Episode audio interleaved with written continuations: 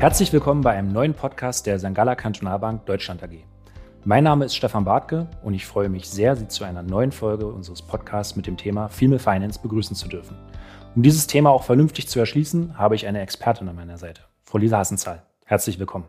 Vielen Dank für die Einladung. Ich freue mich sehr, über das Thema mit Ihnen sprechen zu können. Sehr gut. Könnten Sie sich dann bitte einmal unseren Zuhörerinnen und Zuhörern vorstellen?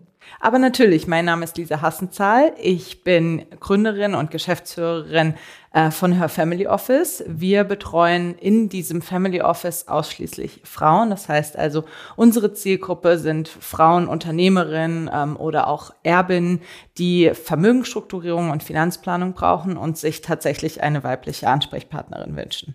Okay, spannend. Wann ist Ihnen denn das erste Mal so richtig bewusst geworden, dass Frauen eine dann doch etwas andere Beratung benötigen, vielleicht auch wünschen als Männer?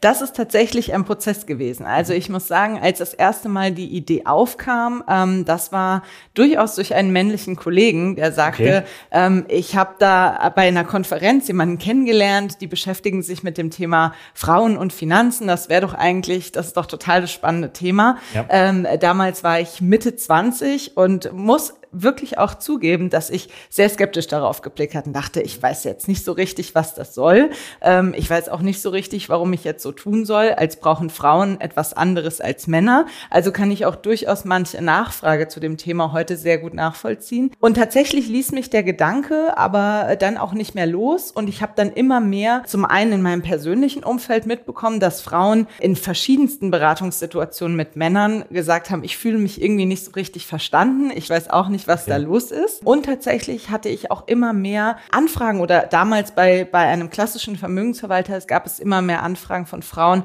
die ganz explizit eine Beratung durch mich wünschten und sich deswegen gemeldet haben. Und so hat sich der Gedanke verfestigt und mit der Zeit war, wurde dann auch klar, woran liegt das und was unterscheidet Frauen und Männer tatsächlich. Interessant, also es ist einfach so über die, die Zeit gewachsen ja. und dann hat man sich irgendwann mal ein, äh, hat einen Schritt zurückgegangen, Mensch, warum ist das eigentlich so? Und hat dann die Bedürfnisse identifiziert und dann auch kanalisiert, richtig? Ganz genau so ist es. Okay. Also tatsächlich, deswegen habe, wie schon gesagt, ich kann durchaus auch nachvollziehen, wenn mich äh, Menschen kritisch fragen oder ähm, eben Nachfragen haben, sagen, was, was genau soll denn das jetzt? Warum brauchen denn Frauen unbedingt eine Frau, die sich mit ihnen auseinandersetzt oder müssen alle Frauen immer nur von Frauen beraten werden? Die Gedanken kann ich sehr gut nachvollziehen und bin da auch immer froh um Nachfragen, um das Ganze zu erklären.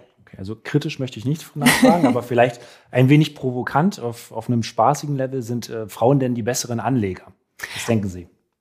Also was ich denke, ist das eine, aber was die Studien und Statistiken ja. zeigen, ist tatsächlich das andere. Also es gibt mhm. ja immer mehr Studien, die sich mit dem Thema Frauen als Anlegerin befassen. Ganz häufig so ein bisschen ja auch mit der Zielsetzung, um herauszufinden, warum sich Frauen denn nicht mit ihren Finanzen beschäftigen wollen. Aber was bei solchen äh, Studien auch ganz häufig rauskommt, gibt es auch tatsächlich wieder eine sehr oder relativ aktuelle Studie, ähm, die zeigt, dass Frauen, wenn sie dann investieren, die tatsächlich die erfolgreicheren Anlegerinnen sind. Das heißt also, sie haben höhere durchschnittliche Renditen, mhm. ähm, aber tatsächlich vor allem, und darauf kommt es aus meiner Sicht an, sie haben die besseren risikoadjustierten Renditen. Das heißt, für die okay. Risiken, die sie bereit sind einzugehen, erwirtschaften sie deutlich höhere Renditen. Und nach den Erfahrungen, die ich habe, wundert mich das auch nicht. Okay. Ja, da müssen wir doch dann vielleicht noch mal mit unseren Kolleginnen genau sprechen, wie welche Gründe das hat. Was ist denn Ihrer Meinung nach so der größte Unterschied in den Bedürfnissen bei der Geldanlage zwischen Frauen und Männern? Lässt sich da etwas identifizieren? Also tatsächlich ist es eben die Herangehensweise. Okay. Also die Fragestellung, wie nähere ich mich dem Thema Finanzen? Also wie eben schon gesagt, es gibt viele Studien, die zeigen, ähm, dass Frauen die besseren Anlegerinnen sind, wenn sie dann anlegen und investieren. Aber tatsächlich, diese Studien zeigen eben auch, Frauen investieren natürlich im Durchschnitt weniger äh, Kapital, investieren seltener und wenn sie investieren, dann investieren sie konservativer. Das muss ja. nicht unbedingt schlecht sein. Also tatsächlich, das führt auch durchaus zu den risikoadjustierten besseren Renditen, weil sie disziplinierter sind. Aber wenn man sich den Schritt davor anschaut, ähm, warum äh, oder wie befassen sich Frauen im Vergleich auch zu Männern mit ihren Finanzen, dann stellt man eben fest, der Informationsbedarf oder der Wunsch nach Information und nach, ja, sich Zeit zu nehmen, in, im Rahmen einer Beratung Wünsche zu diskutieren, auch wirklich vielleicht ähm, nochmal Rückfragen zu klären, das ist etwas, was äh, Frauen von Männern doch stark unterscheidet und ähm, was aus meiner Sicht auch der ganz springende Punkt ist. Also ähm, das Thema Female Finance beziehungsweise die Beratung von Frauen hängt ganz, ganz stark davon ab, sich die Zeit zu nehmen und sich mhm. bewusst zu sein, es gibt dieses erhöhte Informationsbedürfnis und es gibt den Wunsch, den entwickelten Plan und die Strategie, sei es die Anlagestrategie, aber auch die Gesamtstrategie, einfach wirklich zu verstehen und nachvollziehen zu können. Eine aus meiner Sicht ähm, jetzt nicht ganz schlechte Eigenschaft ja. und kein ganz schlechter Ansatzpunkt. Was im Übrigen dann auch aus meiner Sicht der, die ganz klare Erklärung ist, warum sind Frauen letzten Endes auch die erfolgreicheren Anlegerinnen. Wenn sie sich für eine Strategie entschieden haben und verstehen, warum sie das tun sollen, dann sind sie eben die disziplinierteren Anlegerinnen. Auch das zeigen Studien. Sie haben deutlich weniger Transaktionen, sie handeln nicht so viel hin und her Vielleicht kommt dann auch wieder äh, der Aspekt zugute, dass Frauen dann doch sagen, also so sehr interessiere ich mich dann doch nicht für mein Depot. Ich möchte eigentlich am liebsten, dass es liegen bleibt. Aber tatsächlich, also Informationsbedarf und der Wunsch, wirklich auch das Ganzheitliche zu sehen. Verstehe. Lassen uns das doch vielleicht mal so ein bisschen zuspitzen. Ähm, in meinem Kopf haben sich jetzt irgendwie so zwei Bilder ähm, herauskristallisiert. Das ist auf der einen Seite der Mann, der dann vielleicht so, okay, ich bin der Macher, wir machen das jetzt so und mehr so ich sag mal, Bauchgefühl. Ich, ich entscheide, das ist meine Idee und der Berater setzt das um und er macht das oder er mhm. macht es halt auch nicht. Und wenn er es nicht macht, macht es wer anderes. Ähm, und auf der anderen Seite im Bild, wo die Frau da sagt, ja, ich habe die Ideen, was ist Vorteil, was ist Nachteil, ich analysiere das, was, was sind die Pros, was sind die Cons und ich komme dann ähm, so langsam aber sicher zu einer Entscheidung, die dann aber total fundiert ist und ich halte diese auch langfristig durch. Ist das so, diese, diese Überspitzung, kommt die so in, in ungefähr hin? Das kommt sehr gut hin. Also, wie Sie sagen, es ist eine Überspitzung, weil selbstverständlich ja. ist den Stereotypen. Also natürlich mhm. gibt es auch Männer, die sagen, ich möchte auf jeden Fall ganz genau meine Finanzplanung verstehen. Also das auf jeden Fall.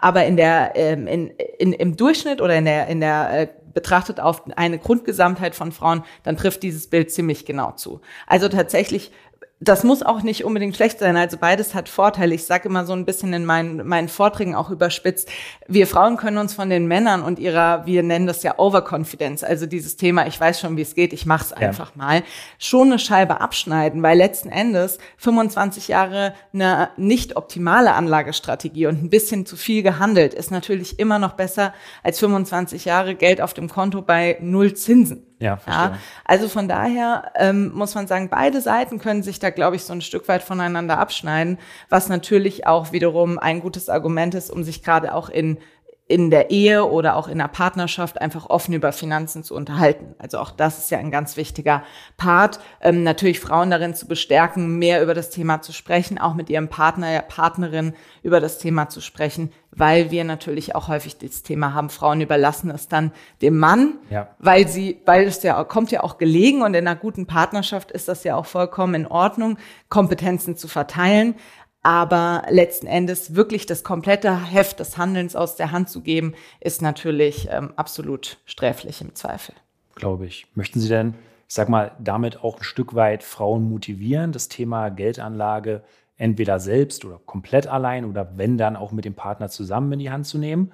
Ähm, oder sagen Sie, naja, da sind wir eigentlich schon auf einem guten Weg? Also wie ist, wie ist da so Ihre Erfahrung aus der, aus der täglichen Arbeit? Ist das so ein bisschen auch, wie soll ich sagen, Pionierarbeit, dass man da dann noch erledigen muss in den nächsten Jahren? Ja, also es hat sich in den letzten Jahren ja erfreulicherweise schon sehr viel getan. Also deswegen muss man sagen, die Frauen, ähm, die das Thema schon vor vielen Jahren auf der Agenda hatten, die hatten da mit Sicherheit noch deutlich mehr Arbeit und mehr Pionierarbeit. Ja. Wir haben natürlich auch heute durch soziale Medien ähm, und viele ähm, Kanäle, die wirklich auch dieses Thema im, im Zuge auch des Female Empowerments und der ganzen Diversity-Diskussion ähm, wirklich thematisieren und auch dass die, die Wichtigkeit von, von Finanzen für die Eigenständigkeit und so weiter immer wieder zeigen. Aber es ist schon so, es ist Pionierarbeit, denn ähm, es ist doch manchmal, gerade wenn ich dann auch in meiner täglichen Arbeit sehe, wenn der, wenn der Ehemann verstirbt oder ähnliches und die Frauen sitzen ja. wirklich da und wissen überhaupt nichts, ähm, wissen nicht, wo genau die Konten sind oder es, es kommen dann irgendwelche Dinge ans Tageslicht,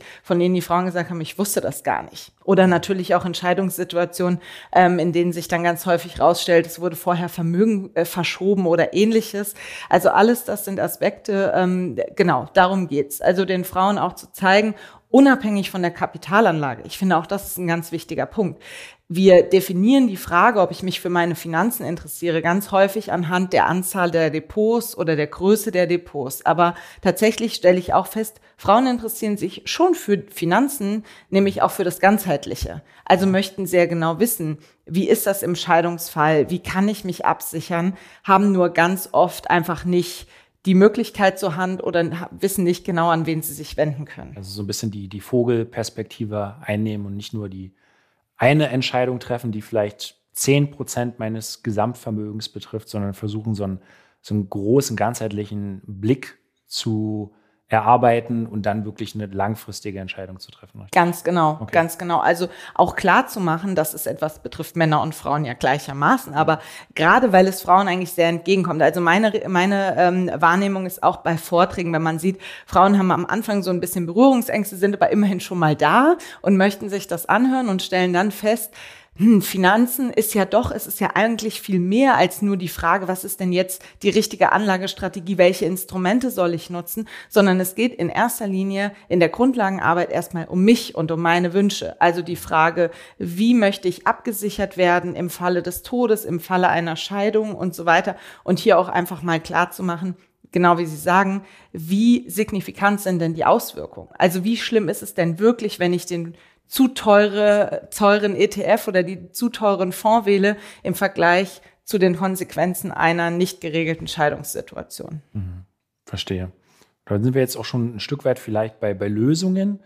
Glauben Sie denn, Frau Hassenzahl, dass es Sinn macht, ähm, Anlagemöglichkeiten zu unterscheiden? Okay, das ist jetzt weiß ich, ein Derivat, ein ETF, ein Fonds, eine Mögensverwaltung, was auch immer, nur für Frauen und dann auch für Männer? Glauben Sie, das, das macht vielleicht Sinn oder eher egal? Also ich sag mal, es kommt wahrscheinlich darauf an, wen man fragt. Also die äh, Marketingabteilung und mit Sicherheit auch äh, so manche andere, einiger, einiger Banken ja. haben, sind wohl offensichtlich der Meinung, das sei eine gute Idee. Nein, also Spaß beiseite. Ich glaube äh, oder ich bin bin absolut nicht dafür, dass wir anfangen, ähm, dieses Thema rosa Produktfalle, wie wir es aus vielen Konsumgütern kennen, ja, ähm, auch noch auf die Finanzindustrie zu übertragen. Also wenn wir eine Sache bestimmt nicht brauchen, dann sind es irgendwelche Produkte, die ganz explizit für Frauen geeignet sind. Ja, also grundsätzlich bin ich auch erstmal ein Fan von allem, was Frauen dazu bringt, sich mit der Thematik zu beschäftigen.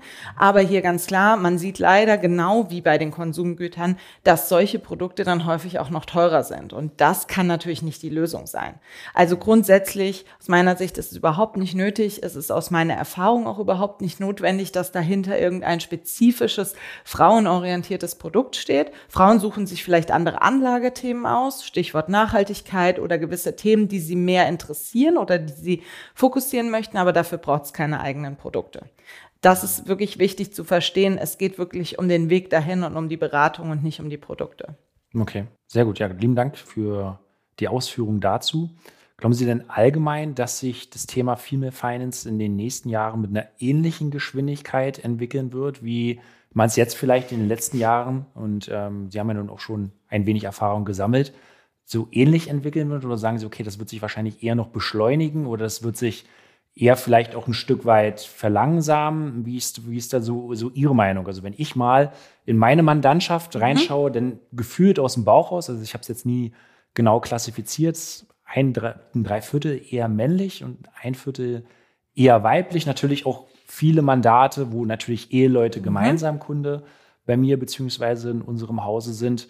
Ähm, glauben Sie, dass das wird sich irgendwie noch zeitnah verändern oder ist das vielleicht auch ein Prozess, der Dekaden braucht? Also mit Sicherheit, also was mal, was mal ganz klar ist, das ähm, zeigen ja auch die Zahlen und das gibt's ja auch immer so schön, immer mal in irgendwelchen Präsentationen zu sehen. Die Erbengeneration ist ja. weiblich. Ja, also das ist ja so ein äh, Schlagwort, das man ganz oft wiederfindet und das kann ich auch aus meiner täglichen Arbeit bestätigen. Das können Sie mit Sicherheit auch bestätigen. Ja. Das heißt also, wir haben ganz viele ähm, auch auch tatsächlich junge Frauen, die zu großen Vermögen kommen durch Erbschaften, aber natürlich erfreulicherweise auch im Zuge eigener unternehmerischer Tätigkeiten oder generell einer, einer eigenen beruflichen Karriere, so dass der, die Notwendigkeit, ähm, Female Finance Angebote im weitesten Sinne zu schaffen, auf jeden Fall weiterhin bestehen bleiben wird. Und ich glaube schon auch, dass das Thema nicht mehr an Relevanz verlieren wird. Was wir natürlich in den letzten oder in der jüngeren Vergangenheit viel gesehen haben, waren ähm, auch im Bereich der Startup-Szene viele Female Fintechs, also irgendwelche ähm, digitalen Unternehmen, die auf diese Welle aufgesprungen sind. Da ist auch viel Sinnvolles dabei. Aber wie das generell natürlich in der, in der äh, jüngeren Vergangenheit im Zuge niedriger Zinsen und viel Liquidität in den Märkten war, werden da mit Sicherheit auch die ein oder anderen Startups und Online-Angebote wieder verschwinden. Aber generell das Thema, bin ich, bin ich mir sicher, wird nicht an Relevanz verlieren und somit auch mit Sicherheit nicht zurückgehen. Ähm, zumal eben auch gerade die jüngeren Generationen eben auch andere Ansprüche an diese Beratung setzen. Also ähm, wo vielleicht früher Frauen noch bereit waren zu akzeptieren, dass eben die, dass es eben so ist, dass die Beratung tendenziell eher ein bisschen an männlichen Bedürfnissen ausgerichtet ist, dass es vielleicht auch einfach mehr Männer in der Beratung gibt, haben die jüngeren Frauen doch einfach auch gewisse Ansprüche. Und da kommen natürlich die sozialen Medien wieder ins Spiel. Meine Wahrnehmung ist schon, die jungen Frauen sind auch aufgeklärter und mhm. sind dann durchaus bereit, auch mal kritische Fragen zu stellen und auch mal zu schauen, was gibt's vielleicht für alternative Angebote. Jetzt, wo Sie es sagen, wenn ich so meine, meine letzten Gespräche, ähm, sowohl Kunden als auch dann bald Kunden Revue passieren lasse. In der Tat, äh, wenn ich das so sagen darf, wenn man dann vielleicht ähm, bei einer großen Stiftung im Anlageausschuss eine Frau hat, da kommen dann vielleicht noch mal mehr fundierte Nachfragen mhm. ähm, als vielleicht von den männlichen Kollegen. Das kann ich absolut nachvollziehen. Lassen Sie uns vielleicht noch mal bei Frauen bleiben und einfach mal aus einer unterschiedlichen Alterskohorte uns äh, da auch mal vergegenwärtigen, ob es da auch Unterschiede gibt. Also was sind zum Beispiel Unterschiede bei einer 25-Jährigen und einer 55-Jährigen in der Beratung, so was, was Ihre Erfahrung ist? Also tatsächlich ist es natürlich so, dass die, dass die jüngeren Kunden, also erstmal unterscheidet es durchaus sich äh, anhand der Themen, ja, also was sind, was sind die Themen, die unter den, unter den Nägeln brennen. Das kommt aber natürlich auch tatsächlich ein Stück darauf an, ähm, wie groß ist das Vermögen. Also wie eben gesagt, es gibt ja auch manch äh, 25-Jährige, die hatten deutlich größeres Vermögen als äh, Frauen Mitte 50. Aber ähm, letzten Endes den meisten jüngeren Frauen ist da, da steht wirklich dieses Anlagethema sehr stark im Fokus also auch wirklich zu klären, wie kann ich investieren mit einem Nachhaltigkeitsfaktor. Also das ist tatsächlich etwas, was eigentlich ein Klischee ist, aber was tatsächlich ähm, durchaus auch zutrifft, dass sich Frauen sehr viel stärker für das Thema Nachhaltigkeit interessieren als Männer ähm, und da auch bisweilen sehr viel holistischer rangehen. Also, dass es dann nicht reicht, wenn auf einem ETF einfach nur irgendwie eine Abkürzung aus drei ESG, Buchstaben steht. So genau, sondern die dann sagen, so, wir gucken uns jetzt mal die äh, Top 10 Positionen an und wenn ich da gewisse Unternehmen wiederfinde, ja. dann äh, müssen wir nochmal neu reden. Ja, also das ganze Thema Kapitalanlage, sehr stark natürlich der Fokus auf ETFs und sehr stark die Frage, wie kann ich das machen, dass das wirklich für mich sinnvoll ist und was äh, zunehmenderweise auch Themen sind, ganz viel ähm, ist die ist die Frage nach der Regelung der Finanzen in der Partnerschaft. Also es gibt immer mehr junge Frauen, für die es vollkommen selbstverständlich ist, sich mit der Frage der Gestaltung eines Ehevertrags auseinanderzusetzen und auch ganz klare Frage, wie können wir als Paar eine faire Lösung finden in Sachen Kindererziehungszeiten und so weiter. Also das sind die Themen, äh, die dort ganz, ganz äh, groß angesiedelt sind, während natürlich Frauen Mitte 50, ganz häufig unabhängig vom Vermögen, wahnsinnige Angst haben vor Altersarmut. Mhm. Also ich ich weiß nicht, welche Erfahrungen Sie haben, aber es gibt teilweise wirklich Mandantinnen, die vor einem sitzen, man wirklich einfach anhand der Privatbilanz leicht schmunzeln muss, weil man sagt, ich weiß überhaupt nicht, wie diese Frau darauf kommt. Ja. Andererseits, wenn man natürlich die mediale Berichterstattung liest und die Tatsache, dass Frauen und Finanzen wird ja ganz häufig festgemacht an Gender Pay Gap, an Altersarmut, dann kann ich schon verstehen, dass ähm, man da auf jeden Fall mal beunruhigt ist. Das heißt, die meisten Frauen interessieren sich für die Finanzierung ihres Ruhestands und möchten dort einfach, einfach eine Absicherung ab einem gewissen Alter und natürlich das Thema Nachfolgeplanung. Also auch das finde ich einen ganz interessanten Aspekt. Frauen Mitte, ab 50, Mitte 50 gehen sehr aktiv mit dem Thema Nachfolgeplanung und aktive Gestaltung um, wohingegen sich die Männer, wenn die dann auch mit ins Boot kommen, aber auch also generell eher schwer mit dem Thema tun. Mhm. Ich frage mich immer, woran liegt es vielleicht, weil Männer einfach sich ja. schwerer mit dem eigenen, mit der eigenen ähm, ja, Vergänglichkeit beschäftigen können, aber das ist tatsächlich ein ganz wichtiges Thema. Okay. Ja, ganz lieben Dank, Frau Hasszahl, für, für die Einblicke. War ein wirklich sehr spannendes, sehr konstruktives Gespräch. Also ich habe da sehr viele neue Informationen auch aus Ihrer Erfahrung mitgenommen. Und ähm, ja, ganz lieben Dank nochmal. Danke auch, vielen Dank. Ja. Und danke auch an Sie, liebe Zuhörerinnen und Zuhörer, fürs, fürs Zuhören, fürs Einschalten. Wenn Sie Fragen zu diesen oder zu anderen Themen haben, wenn Sie auch Wünsche oder Anregungen haben, dann schreiben Sie uns gerne eine Mail an podcast.skgb.de. Vielen Dank nochmal und bis zum nächsten Mal.